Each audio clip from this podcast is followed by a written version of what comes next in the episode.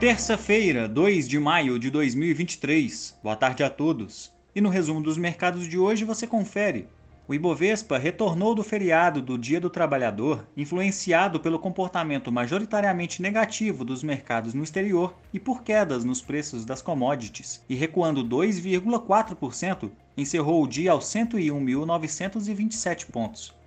Como outros destaques, as ações da Vale caíram 3,95% na esteira da queda dos preços internacionais do minério de ferro, que tem sido afetado por temores de que a demanda chinesa pela commodity siga em rota de acomodação durante esse ano, devido ao ritmo lento da atividade de construção local. O dólar à vista às 17 horas estava cotado a R$ 5,05, em alta de 1,19%. No exterior, as bolsas asiáticas fecharam em alta, com exceção da Austrália, que apresentou comportamento negativo após o Banco Central do país anunciar uma inesperada alta de 25 pontos base na taxa de juros local, que atingiu 3,85%.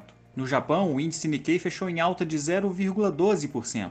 Na China, os mercados permaneceram fechados devido a um feriado de três dias que se estenderá até amanhã.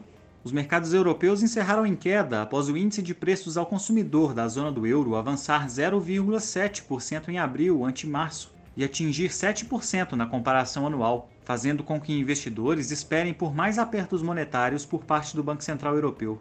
O índice Eurostock 600 encerrou em baixa de 1,24%.